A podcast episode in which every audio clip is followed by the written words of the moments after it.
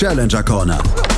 Der Tennis-Podcast in Zusammenarbeit mit tennistourtalk.com auf meinsportpodcast.de. Herzlich willkommen zu einer neuen Ausgabe der Challenger Corner hier auf meinsportpodcast.de. Wir haben mal wieder ein Interview für euch mitgebracht, wie ihr es in den letzten Wochen dann gewohnt gewesen seid. Mein Name ist Andreas Thies, natürlich auch wieder mit dabei von tennistourtalk.com, der Macher Florian Heer. Hallo Florian. Servus Andreas. Wir fragen immer unsere Gäste, wie es ihnen geht. Wie geht's dir? mir, mir, geht's gut, vielen Dank. Ich hoffe dir auch. Ja, mir geht's auch hervorragend, ganz hervorragend. ähm, die Tenniswelt nach wie vor hält sie den Atem an. Mitte Mai soll es die nächsten Entscheidungen geben, laut der ATP, was mit den Turnieren nach Wimbledon passiert. Wir wissen ja schon, dass Hamburg auf jeden Fall abgesagt wird. Ähm, wir wissen allerdings noch nicht so richtig, was bei der Challenger Tour passieren wird. Wenn man auf den Kalender guckt, der ATP Challenger Tour, dann ist nach dem Juli erstmal gar kein Turnier angemerkt bzw. vorgemerkt. Dieser Kalender ist ähm, sehr verdächtig leer. Ja, das hat mit zwei Dingen zu tun. Also erstmal, weil die Challenger sowieso immer erst schubweise von der ATP dann tatsächlich veröffentlicht werden. Also bei den Tour-Events ist es ja so, dass es tatsächlich so einen Jahreskalender gibt. Bei, der, bei den Challengern und ITF-Turnieren ist es, glaube ich, immer so vierteljährlich oder sind das bestimmte Abstände, ähm, wo das immer dann äh, ja scheibchenweise richtig veröffentlicht werden. Die sind natürlich im Kalender schon ähm, wesentlich vorher vorgemerkt, aber bis es dann zu einer endgültigen Veröffentlichung sei seitens der ATP kommt, wird es immer so in so einer Scheibchentaktik dann tatsächlich gemacht, weil es dort immer noch doch immer zu Veränderungen vielleicht auch in letzter Minute äh, kommen kann. Aber du hast recht, danach im Moment äh, ist erstmal ja alles schwarz auf dem Schirm. Ja, alles schwarz ab dem August sind keine Turniere im Moment mehr vorgemerkt bei der Challenger Tour. Wir können im Moment nur die Daumen drücken, dass in irgendeiner Weise was noch dieses Jahr passieren kann.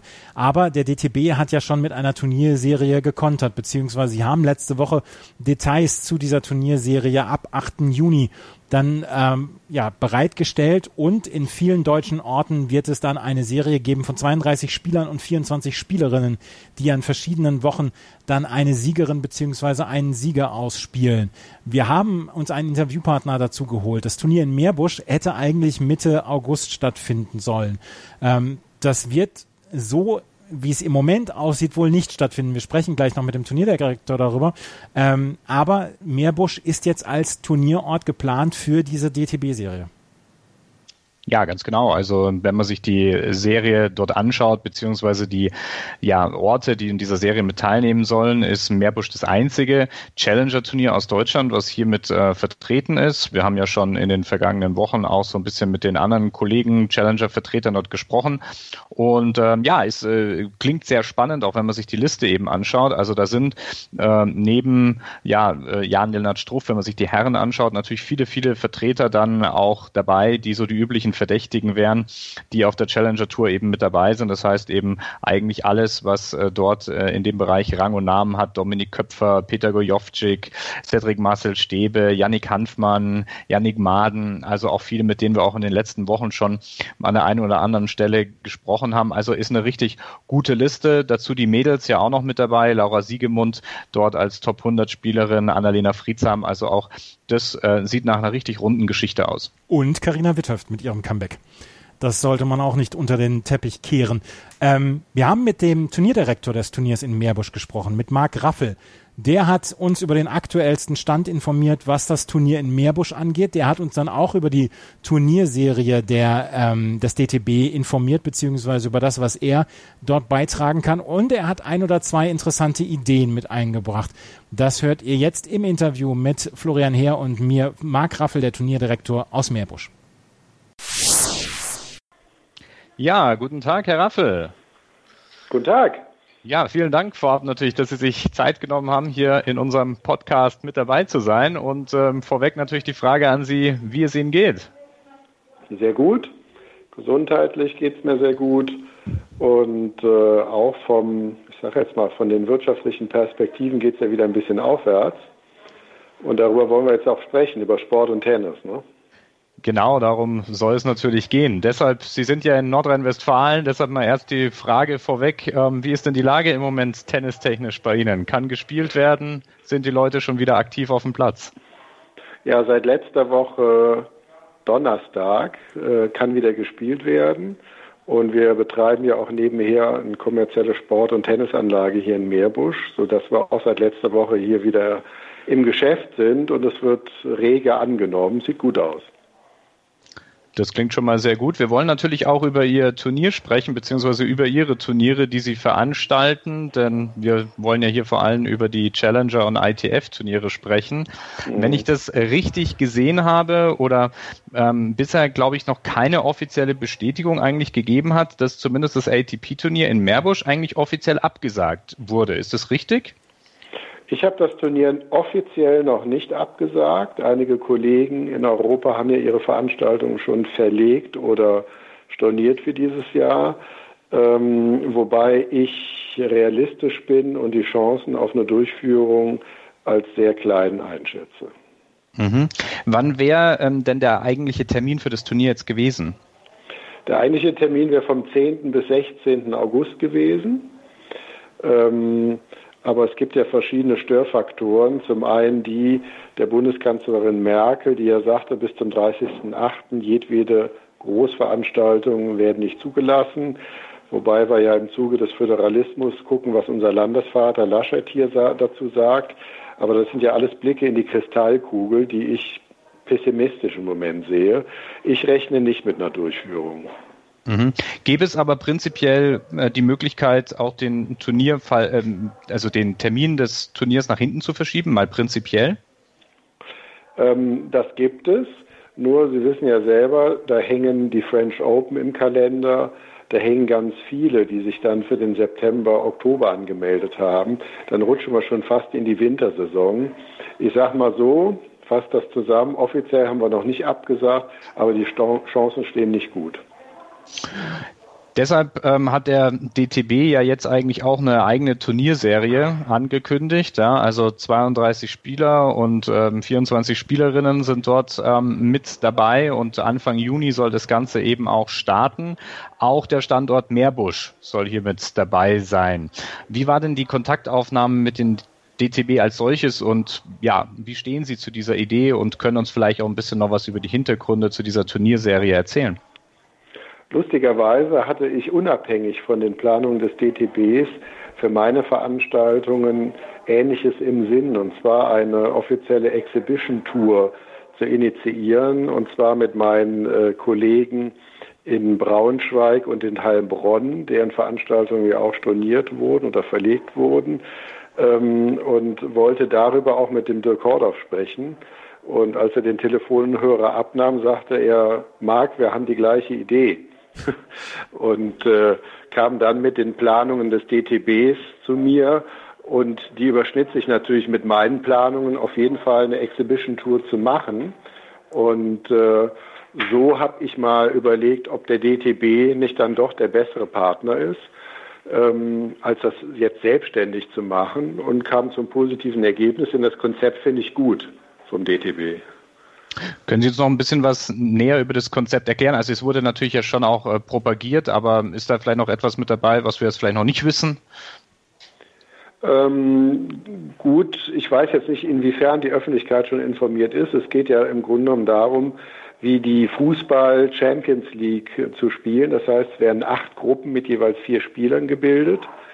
Und ähm, äh, in diesen Gruppen wird eine Zwischenrunde gespielt, dann ein Halbfinale und ein Finale, sodass die Spieler im Grunde genommen wirklich zwei Monate ähm, Spielpraxis haben, Turnierpraxis haben. Und ich finde halt diese Gruppengeschichte gut, jeder gegen jeden. Ich finde gut, dass wirklich den besten Spielern in Deutschland die Plattform geboten wird, äh, im Turnierflow zu bleiben. Und ich finde gut, dass den Veranstaltern die Möglichkeit gegeben wird, was für die Sponsoren zu tun, nicht einfach nur äh, Turniere abzusagen, sondern aus der Not eine Tugend zu machen und zu sagen, Mensch, statt einem Future oder Challenger spiele ich jetzt hier die Champions League mit. Und wenn ich ein gutes Vermarktungskonzept an der Hand habe, kann das sogar ein Upgrade sein. Denn äh, man muss ja sowieso mal ein bisschen in die Zukunft schauen. Ähm, wird sich diese globalisierte ATP-Tour und ITF World Tour so halten können in den nächsten Jahren? Das wage ich nämlich zu bezweifeln. Und man muss diesem neuen Turnierformat des DTBs jetzt erstmal so einen Testlauf gestatten und eventuell das auch etablieren in den nächsten Jahren. Wer weiß. Mhm. Das ist ja ein ganz interessanter Ansatz, den Sie da sagen. Also Sie meinen, dass es eher wahrscheinlich mehr so in nationalen oder eben vielleicht in kleineren Rahmen stattfinden würde, als dieses globale, als dieser globale Tenniszirkus.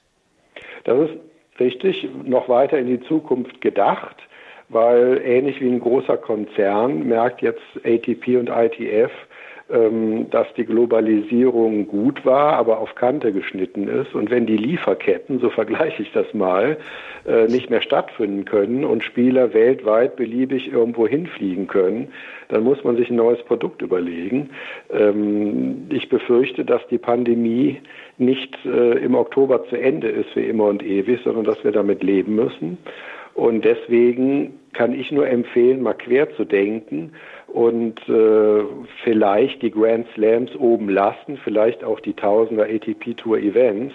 Aber alle Spieler darunter könnten auf regionalen Touren oder Satellite Circuits sich für diese Big Events qualifizieren. Es ist doch ein Irrsinn, dass 16-jährige oder 17-jährige Leute, die kein Geld verdienen, Zeitzonen überfliegen müssen und Ozeane überfliegen müssen, um irgendwo einen ITF-Punkt zu gewinnen. Ist doch im Grunde genommen totaler Kappes. Mhm. Wenn ich, wenn ich, wenn ich zurückdenke, die ITF hatte ja früher auch, glaube ich, mal die Auflage, dass eben gerade für die Futures, also in Deutschland oder das galt ja, glaube ich, auch für alle Länder, man immer so eine Turnierserie haben musste. Also dass das quasi immer drei mhm. Veranstaltungen hintereinander sein müssen. Und das mhm. würde ja dann das quasi. Das war zu meiner Jugend, da habe ich ja auch Satellites gespielt und danach entstand irgendwann die ITF World Tour mit den Zehner und Fünfzehnern. Ähm, das wäre dann wieder so ein bisschen back to the roots. Aber ich halte das zumindest mal für diskutabel, dass man sagt, äh, Central Europe, äh, Deutschland, Schweiz, Österreich oder wer auch immer, könnte eine Division sein ähm, und so weiter und so fort, dass das, äh, ich sag, das Spielfeld für die dritt-, viert- und fünftklassigen Tennisprofis, das auch tolle Sportler sind, einfach regionaler ist. Und je mehr sich die Sache zuspitzt, kann man ja darüber reden, natürlich, dass die Grand Slams bleiben und eventuell die Top 9000er Turniere äh, man auch im Blick haben sollte. Aber darunter muss man dann diskutieren, ähm, ob es nicht Sinn macht, da regionale Rankings äh, zu verteilen und die Top Rankings können sich dann für die Grand Slams qualifizieren. Ähm, man muss jetzt neu denken. Und äh, nicht nur Adidas oder DHL oder die Lufthansa muss sich über die äh, Zukunft Gedanken machen, sondern auch ähm, die ATP-Tour und die ITF World Tour. Mhm. Ja, ist ein absolut hochinteressanter Ansatz. Und ähm, jetzt, Sie haben die Sponsoren schon angesprochen, die Sie ja jetzt eben auch für die DTB-Turnierserie gewinnen wollen oder ja eigentlich kann man sagen beibehalten wollen. Wie ist denn das Feedback seitens der Sponsoren auf diese DTB-Turnierserie? Hm, das ist eine gute Frage. Ähm, wir haben das Troisdorfer Turnier ja vom Anfang Mai, da hätten wir jetzt letzten Sonntag Finale gehabt, ja in diese neue Turnierserie integriert. Die fangen jetzt am 9. Juni an. Und da sind wir annähernd bei 100 Prozent, dass alle Sponsoren, äh, die ursprünglich an Bord waren, auch bleiben. Das haben wir in zehn Tagen festgezurrt. Ähm, wir haben die Stärken dieser neuen Tour betont. Wie gesagt, Champions League bis auf Zverev und Kohlschreiber die besten deutschen Spieler am Start, Davis Cup Team etc. Wir haben die digitalen ähm, Möglichkeiten betont, Livestream, Social Media, eventuell sogar TV etc. Und wir haben betont, dass neben der Fußball-Bundesliga, äh, Klammer auf, mit allen Problemen, Klammer zu, wahrscheinlich diese Tennistour im Sportbereich in Deutschland mit das einzige sein wird, was äh, Aufmerksamkeit produziert. Ich sehe keine Hockeyliga, ich sehe keine Handballliga, keine Basketballliga, ich sehe kein, keine Leichtathletik, kein Fahrradtour-Event im Sommer. Und das schärft natürlich die Fokussierung auf Tennis. Mhm.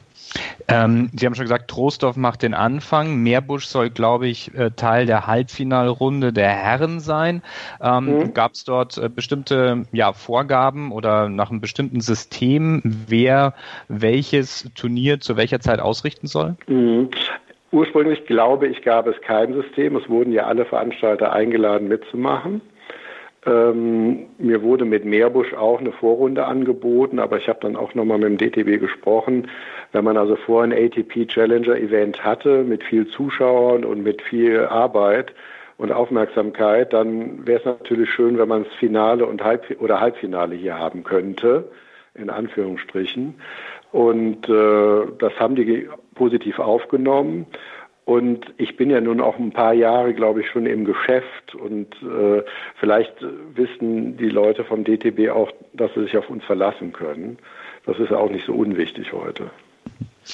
Ähm, interessant fand ich, dass ähm, wenn man sich die Liste eben der äh, ja, Austragungsorte anschaut, eigentlich Meerbusch das einzige deutsche ATP Challenger Turnier ist, was hier an dieser Serie teilnehmen wird. Sie haben schon gesagt, Sie hatten eine ehemalige, ja, Sie hatten die Idee äh, mit den Kollegen in Braunschweig und Heilbronn mhm. eine eigene Serie zu machen. Ähm, wir haben auch mit Volker Jecke vor äh, zwei Wochen, glaube ich, auch hier im Podcast miteinander gesprochen und er hat eher gesagt, naja, also für ihn ist es eher nichts, ähm, die Kondition Konditionen seien ihm da nicht so ganz entgegengekommen. Ähm, mhm. Waren Sie darüber verwundert, beziehungsweise haben Sie und die Turnierveranstalter, die ja in Deutschland, wie ich weiß, ganz gut vernetzt sind, auch darüber gesprochen, warum der eine oder andere dort vielleicht nicht mit dabei ist und ja, Sie eben schon? Mhm. Ähm ja, ich habe noch gar nicht drüber nachgedacht, dass ich der einzige Challenger-Vertreter bin, der übrig geblieben ist. Das ist richtig. Ähm, hat natürlich vielleicht auch damit zu tun, Heilbronn musste frühzeitig absagen, weil sie ja schon im Mai sind. Und äh, dann ist einfach das Kind in den Brunnen gefallen. Und bei Braunschweig kann ich mir vorstellen, das ganze Konzept fußt ja auch auf viel Musik und Tralala in dieser Braunschweiger Woche. Und das können die ja alles vor Ort nicht durchführen. Die haben ja pro Tag durch diese Musikevents 1000, 2000, 3000 Zuschauer und Gäste. Und das ganze Konzept kannst du dann nicht heben. Dann wäre natürlich so eine ja, digitale, anonyme Nummer, was ganz anderes. Das ist jetzt so meine Erklärung. Und äh, das Turnier in Ludwigshafen war eh storniert vom Heiko Hampel. Mhm. Und dann war es das, glaube ich, auch schon mit den Challengern. Äh, was mit Augsburg ist, warum die nicht mitmachen, äh, kann ich Ihnen nicht sagen. Was mich viel mehr verwundert hat, ist, dass die Tennis-Bundesliga-Vereine der Herren nicht mitmachen. Ich meine, ich bin ja in NRW mit Rochus Club Düsseldorf, GRTC Mönchengladbach, Rot-Weiß Köln, Blau-Weiß Krefeld eigentlich auch so ganz gut vernetzt und war mal so gespannt, was von deren Seite kommt. Und da kommt ja gar nichts. Ne? Ähm, kann natürlich damit zu tun haben, dass man wirklich nur das Mannschafts- und Club-Event genießen will und kein Turnier haben möchte ne, auf der Anlage. Ähm, und schließlich befürchte ich, dass wir im nächsten Jahr 2021 auch nur noch die Hälfte von allen Veranstaltern auf der Bühne haben werden. Ähm, also ich sehe da nicht so, so rosig im Moment. Schatz, ich bin neu verliebt. Was? Da drüben. Das ist er. Aber das ist ein Auto. Ja, eben. Mit ihm habe ich alles richtig gemacht. Wunschauto einfach kaufen, verkaufen oder leasen. Bei Autoscout24. Alles richtig gemacht. Wie ist denn der Kontakt so zwischen den Challenger-Veranstaltungen und Sie sagen es auch gerade, Tennis-Bundesliga? Ähm, trifft man sich da, beziehungsweise hat man dann auch Absprachen oder untereinander in irgendeiner Weise Treffen, um solche Dinge dann auch mal zu besprechen? Ähm, also offizielle Absprachen gibt es nicht, aber ich war ja selber mit Blau-Weiß Neues lange Zeit dabei und war ja auch mal Sprecher der Bundesliga, deswegen kenne ich noch viele. Ne? Also mhm. In Marzenell in Mannheim, den Hecki Schmidt in München-Gladbach, den Detlef Irmler in Düsseldorf. Also wir kennen uns ja alle sehr, sehr gut. Ähm, aber ähm, da ist ja wirklich kein Verein bis auf Blau-Weiß Neues mit in dieser Serie mit drin. Das finde ich eigentlich ein bisschen schade. Ähm, wo da genau die Gründe liegen, kann ich nicht sagen. Hm. Ich weiß nicht. Ähm, Sie haben eben gerade. Hm? Ja, Entschuldigung, ich wollte Sie nicht unterbrechen. Und ich glaube, Bredeney ist ja auch nicht dabei. Ne? Nee, nee TC Bredeney. Also es sind nee. dann tatsächlich die größeren Future-Anbieter, beziehungsweise auch Versmold für die Damen, was ja ein durchaus größeres ITF-Turnier ist bei den ja. Damen, die sind dabei. Aber ähm, von den bekannten Challenger-Orten ist dann niemand dabei. Oberhaching beziehungsweise ne? Großhesselohe ist dabei, wenn Sie an Tennis-Bundesliga denken, beziehungsweise ähm, Tennis äh, höherer Bereich, was, was Bundesliga angeht. Mhm. Ähm, ich wollte eben noch mal gerade auf äh, Ihren Ansatz sprechen, zu sprechen zu kommen. Sie haben eben über den Föderalismus gesprochen. Haben Sie vielleicht auch Hoffnung, dass vielleicht Mitte Juni oder Mitte Juni, dass vielleicht die Lockerungen dann so weit vollschritten sind oder fortgeschritten sind, dass Sie vielleicht sogar ein paar Tickets verkaufen können? Oder ist das von, ja, von jeher aus? Doch, die Hoffnung, die Hoffnung habe ich sehr wohl.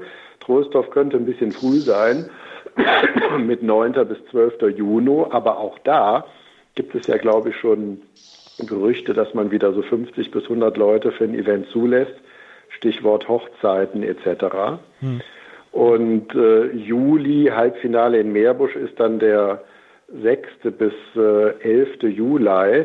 Da hoffe ich schon, dass wir ein paar Tickets verkaufen können. Sie müssten halt die Seats auseinandersetzen. Es wird vielleicht auch ein bisschen teurer, wie auch Flüge teurer werden und Urlaubsreisen. Und wenn sie halt die deutsche Davis Cup Mannschaft im Tennis sehen wollen im Corona-Sommer, dann müssen sie vielleicht mal ein bisschen mehr legen, hinlegen auf die Theke. Ne? Also die Hoffnung habe ich schon, doch. Also es war jetzt kein, keine Geschichte, dass mit dem DTB abgesprochen war. Es wird auf jeden Fall ohne Zuschauer gespielt. Das empfehlen die im Moment. Ja. Ähm, da steht ja auch so schön bei den dann aktuell äh, herrschenden behördlichen Bestimmungen. Ne? Das ja. ist ja das Einzige, was man heute sagen kann. Mhm. Äh, wenn es eine zweite Welle trifft, dann ist ja nichts, was ich nicht hoffe. Und äh, wenn sich die Zahlen weiter so entwickeln oder stabilisieren unter eins, ähm, warum sollte dann in zwei Monaten äh, keine kleine Publikums Menge da sein. Ne? Doch, da hoffe ich drauf, vor allem im Halbfinale. Mhm. Ja. Ähm, welche Unterstützung würden Sie sich noch wünschen von der Landesregierung, vielleicht dann auch von der ATP-Tour beziehungsweise der Challenger-Tour? Tja, ich befürchte, dass bei der ATP im Moment äh, nicht viel geht. Denen steht das Wasser bis zum Hals. Denen fehlen die ganzen Viehzahlungen der großen Turniere. Also so würde ich das mal runterbrechen. Ich glaube, da können sie auf keine Hilfe ja äh, hoffen. Und bei der Landesregierung, ja mein Gott, ähm, in den letzten Wochen haben die leider gezeigt, wie wenig sie Sport auf der Agenda haben. Das war schon eine herbe Enttäuschung, muss ich ganz ehrlich sagen. Ähm, vielleicht kommt da die Einsicht, ähm, dass doch Sport A gesund ist und B ähm, ein unheimlicher Wirtschaftsfaktor auch ist und dann auch mehr Unterstützung zu erwarten ist. Darauf könnte man hoffen. Aber bis jetzt kam da eigentlich nur Enttäuschung. Ja, ähm, hoffen wir drauf, dass es die Infektionszahlen nicht wieder in die Höhe schießen, jetzt in den genau. nächsten Wochen, wo es dann ein paar Lockerungen dann auch gab. Lassen Sie noch bitte mhm. uns einmal über Ihr Challenger äh, sprechen. Das Challenger hatte dann auch in den letzten Jahren dann wechselnde Titelsponsoren, Maserati, Cittadino etc. Mhm. Ähm, wie schwierig ist es in diesen Zeiten geworden, einen Titelsponsor zu verpflichten, beziehungsweise dann auch vielleicht länger an sich zu binden? Und zweite Frage, ist das mhm. jetzt dadurch, dass wir 2020 in einem Corona-Jahr haben, für 2021 viel, viel schwieriger geworden, einen Titelsponsor zu finden? Oder wie ist die Sponsorensituation bei Ihnen? Gut, ähm, ich bin ja so ein mittelaltes Challenger, würde ich mal sagen. Und äh, von, bei uns ist von Anfang an das Konzept gewesen, dass wir mit sehr vielen regionalen Partnern ähm, hier so ein Event auf die Beine stellen. Ähm, viele andere Kollegen haben einen Top-Sponsor, der 50 ähm, bis 80 Prozent des gesamten Budgets hält. Äh, bei uns sind es 10 bis 15 Prozent. Das mhm. ist leider so. Hier in NRW gibt es unheimlich viel Konkurrenz. Wir haben eben über Fußball-Bundesliga geredet und so weiter und so fort. Die ganz großen Konzerne schielen zum Fußball. Ja. So. Ähm, Insoweit war ich auf regionale Partnerschaften angewiesen. Gut, jetzt hatten wir zwei Jahre die Stadtwerke. Sie haben recht, drei Jahre Maserati. Da ist eine Fluktuation drin. Ähm, zeigt, dass es nicht leicht ist. Ähm, aber dafür haben wir in den Segmenten darunter ähm, Stammsponsoren, die seit sieben Jahren mit dabei sind, von 50 Prozent an Firmen. Mhm. Das heißt, bei mir ist auch der Mittelstand sehr, sehr stark, ja. Ähm, und oben ist ein bisschen Fluktuation, das stimmt. Äh, es ist nicht leicht, über Jahre mehrjährige Sponsorenverträge hier zu machen bei solchen Veranstaltungen. Das stimmt. Und das liegt dann größtenteils an der Lage wegen Nordrhein-Westfalen, wegen Gladbach, Düsseldorf in der Nähe, Köln. Ja, sagen wir mal so, wenn Sie hier Vodafone haben oder wenn Sie hier große Konzerne haben, die werden, wenn sie sich im Sport investieren oder Rewe, sage ich jetzt mal, ähm, Postbank, Henkel in Düsseldorf, das sind natürlich alles Unternehmen, die ihr Glück im Fußball und in der TV-Präsenz finden. Ja. So, und dann die Mittelständler in NRW, gut, das könnten dann die potenziellen Partner sein ähm, die sind nicht einfach zu greifen. Und gerade jetzt in Corona-Zeiten ähm, glaube ich nicht, dass die Marketingabteilung da noch besonders aufgeblasen wird. Ne? Ja. Ähm, ich argumentiere jetzt immer so, dass man sagt, wer nach den Corona-Zeiten als Unternehmen natürlich gar nicht mehr auftritt, der wird komplett verschwinden. Ich glaube, gerade über Sponsoring kannst du jetzt in diesen Zeiten sagen, hallo, mich gibt's noch und ich werde stärker aus der Krise kommen als vorher. Also muss ich mich auch zeigen. Ähm, aber davon müssen sie halt die Geschäftsführer überzeugen. Ja. Das Challenger in Meerbusch wäre wieder im August oder hätte wieder im August stattgefunden. Wie ist es eigentlich so im August dann auch, wenn die amerikanischen Hartplatzturniere losgehen? Wie schwierig ist oder leicht ist es, ähm, Spieler heranzubekommen, an, an das mhm. Turnier zu binden, beziehungsweise zum Turnier zu überreden? Das ist richtig, dass wir in der Hartplatzsaison Amerika sind und du merkst, dass einige Spieler schon drüben sind. Aber was wir hier spüren, ist A, hint, direkt hinter der Tennis-Bundesliga war immer ein guter Slot. Und viele Spanier, Italiener, Südamerikaner spielen auch lieber gerne auf Asche und haben dann zwei Challenger in Deutschland hintereinander gern gespielt. Ne? Großhesselohe und dann Meerbusch.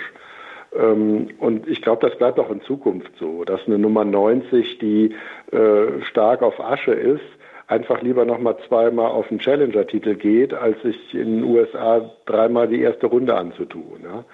Ähm, so bleibt die Tennis-Profi-Welt so ein bisschen zweigleisig, weil wir gehören ja nun mal zu den wenigen Sportarten, wo auf verschiedenen Belägen gespielt wird und unterschiedliche Ansprüche gestellt werden. Das ist ja ganz interessant im Grunde genommen. Das ja. gibt es ja in keiner anderen Sportart. Ja sehr, zwei der letzten vier Sieger äh, erfüllen ja dieses, was Sie gerade eben gesagt haben, Platz 90, lieber auf Asche, erfüllen das ja komplett. Florian Mayer, der immer gesagt hat, ich fliege nur zu US Open rüber und dann komme ich wieder. Und Pedro Sosa, der mhm. im letzten Jahr gewonnen hat, sind ja zwei Spieler, die genau dieses Anforderungsprofil dann auch erfüllen. Ne? Mhm. Genau, das sind die Spieler und äh, das wird auch so bleiben. Also solange es die Aschenplätze gibt und die wird es auch weiter geben und in, in, den südlichen europäischen Ländern sowieso und in Südamerika auch, das sind ja klassische Tennis-Hotspots, diese Länder. Und da wird es immer wieder Spieler geben, die unheimlich gerne auf Asche spielen. Ja. So, und insoweit finde ich den Termin nach wie vor gut. Ähm, aber wie gesagt, man muss gucken, was 2021 überhaupt noch äh, an den Start geht. Und wenn man sieht, wie viele Challenger in, in Italien, in Norditalien waren, dann muss man gespannt sein, ob diese Tour so noch weitergeben wird. Ne? Ja, da drücken wir die Daumen. Eine Frage ja. habe ich, eine Frage habe ich noch mhm. zu Ihren Doppelsiegern 2017. Das kann dem Challenger in Meerbusch niemand nehmen. Haben Kevin Krawitz und Andreas Mies ihren ersten gemeinsamen mhm. Titel gefeiert. Hätten Sie damals gedacht, dass Sie nicht mal zwei Jahre später die French Open gewinnen? Und haben Sie noch irgendwelche Erinnerungen an dieses Turnier, das 2017er Turnier?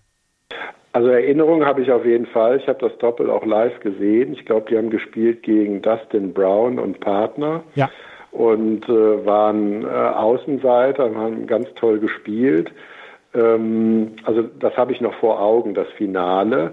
Ich muss ganz ehrlich sagen, dass die dann zwei Jahre später einen Grand Slam gewinnen, hätte ich eher mit Nein beantwortet. ja. ja. aber äh, das zeigt ja, was alles möglich ist und das muss viele andere Tennisspieler motivieren, es zu probieren. Ne? Und äh, die Jungs sind ja auch erst Mitte, Ende 20, die können vielleicht auch noch fünf, sechs, sieben Jahre spielen. Ist eine super Story gewesen, auf jeden Fall. Ist eine fantastische Story und es ist nach wie vor. Ja. Und wir hoffen, dass 2021 diese Story dann auch fortgeschrieben werden kann. Ähm, Herr Raffel, wir danken Ihnen sehr für Ihre Zeit, die Sie mitgebracht haben und uns das äh, ähm, mitgebracht haben. Eine Frage noch mhm. zu Ihrem ja doch hochinteressanten Ansatz vorhin, über die regionalen Geschichten zu gehen. Ähm, ist das, haben Sie das schon mal diskutiert mit jemandem, beziehungsweise gibt es dazu schon Diskussionen über sowas? Äh, ich glaube schon, weil wir haben ja auch viel Kontakt hier zu ein paar jungen Profis, die bei uns trainieren und zu guten Trainern, die ja auch immer beklagen, dass die jungen Spieler so viel reisen müssen und so viel Geld investieren müssen, um überhaupt erstmal anzufangen. Ne? Mhm. Also die fliegen dann nach Norwegen oder nach keine Ahnung wohin, nach Kuba oder wie auch immer. Das ist ja ein Irrsinn. Ähm, also ich glaube, das würde auf offene Ohren stoßen. Beim DTB sind ja auch ein paar Profis dabei, Hordorf und Co. Der wird das für sich auch schon mal bestimmt überlegt haben.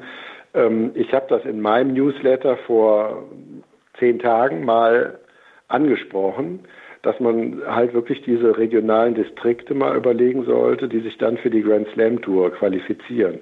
Das kann nur der, äh, ja, das kann nur einer der neuen Wege sein. Also so kann es eigentlich nicht weitergehen, wie es bis jetzt gelaufen ist. Das ist meine Vermutung. Es ist auf jeden Fall sehr spannend, was die Zukunft noch für uns bereithält, dann auch im Tennis und mhm. vor allen Dingen im Tennis. Ja. Herr Raffel, wir ich danken. will auf jeden Fall weiter mitmachen. Ja, wir auch. Herr Raffel, wir danken Ihnen sehr für das Gespräch. Vielen Dank dafür. Ja, Danke. gerne. Schöne Grüße. Tschüss. Das war Marc Raffel, der Turnierdirektor des ATP Challengers in Meerbusch. Und er hat nicht nur darüber informiert, wie das Turnier jetzt ablaufen soll und ob es ablaufen wird, sondern er hat auch so ein bisschen Ideen reingebracht. Und diese regionale Turnierserie, die er angebracht hat, wo man sich vielleicht für, für große Turniere beziehungsweise für die Grand Slams qualifizieren kann, die fand ich schon sehr interessant. Ja, absolut. Vor allem auch dieser stufenweise Ansatz. Ja, also zu sagen, okay, an Grand Slams und sowas, das ist nicht zu rütteln. Ja, also Tennis soll ja auch weiterhin ein globaler Sport sein. Man muss ja auch sagen, ähm, es ist ja einer dieser Sportarten, die wirklich auch rund um die Welt bekannt sind. Also diese Top-Stars, das sind ja dann auch wirkliche globale Stars. Ja, das ist beim Fußball zum Beispiel, würde ich sagen, auch nur mit Abstrichen tatsächlich so. Ähm, und ähm, darunter aber sich Gedanken zu machen. Und ähm, das ist schon wirklich wirklich die Frage. Also wie geht es den äh, Challenger-Turnieren zum Beispiel ab nächster Saison? Wird es die in dieser Fülle eben noch weiterhin geben? Und äh, wenn es das eben nicht gibt, dann ähm, ist die Frage, dass es eben sehr stark dezimiert wird und ähm, auch ähm, in welchem Rahmen die Spieler überhaupt dazukommen können. Also das ist ähm, eine ökonomische Frage. Es ist vielleicht auch, da steckt auch ein bisschen eine ökologische Frage drin. Ja, also ist es sinnvoll, dass die dann natürlich auch alle rumreisen, ja, auch aus Umwelt Aspekten ist das ja auch nicht unbedingt immer sinnvoll.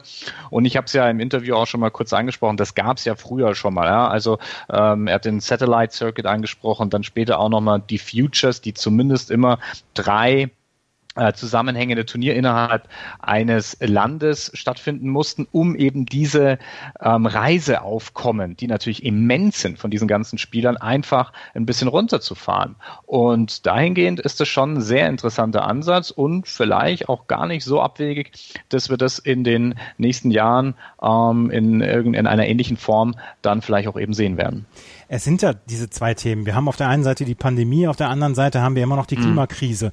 Und das ist ja so eine Geschichte, wo sich das Tennis vielleicht dann wirklich anpassen muss. Wir haben das Ganze, ich habe das Ganze mit Philipp Joubert schon bei Chip and Charge dann auch besprochen.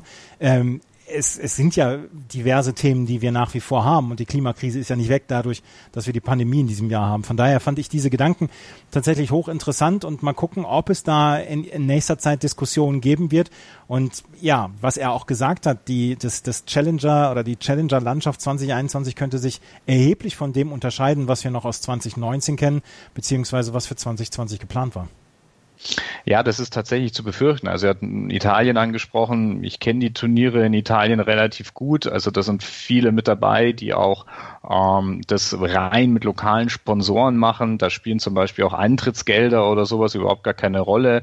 Das hat auch dazu dann geführt, dass ähm, das eine oder andere Turnier dann mal eine Pause einlegen musste, weil es eben nicht die nötige Finanzkraft eben hatte in diesem Jahr, ähm, ja, hier quasi an den Start zu gehen. Und ja, langfristig kann das wirklich zu einem Problem werden. Und ähm, da sind eben auch äh, die Turniere in Europa ähm, vielleicht eben auch von betroffen, wo man, man ja auch sagen muss, dass die in Europa ja auch ein richtig guter Standard sind. Ja? Und wir haben ja, wie gesagt, eine globale Challenger-Tour. Wenn man das auf andere Kontinente noch sieht, da ist dann bestimmt auch noch das eine oder andere Turnier, was da vielleicht noch mehr wackelt als in Europa. Ja, absolut.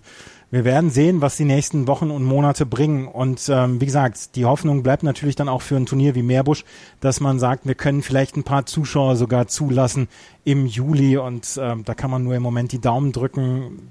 Nordrhein-Westfalen hat in den letzten Wochen einen sehr forschen Eindruck gemacht, was das angeht, was auch Lockerungen angeht. Von daher, wir werden uns überraschen lassen. Mal schauen, wie es in den nächsten Monaten laufen wird. Und drücken wir allen die Daumen, dass es wie im Podcast oder im Interview eben schon angesprochen worden ist, keine zweite Welle und keine, keine große Steigerung an Infektionszahlen gibt. Das war die aktuelle Ausgabe der Challenger Corner hier auf meinsportpodcast.de. Wir hoffen, das hat euch gefallen. Wenn es euch gefällt, freuen wir uns über Rezensionen, Bewertungen auf iTunes.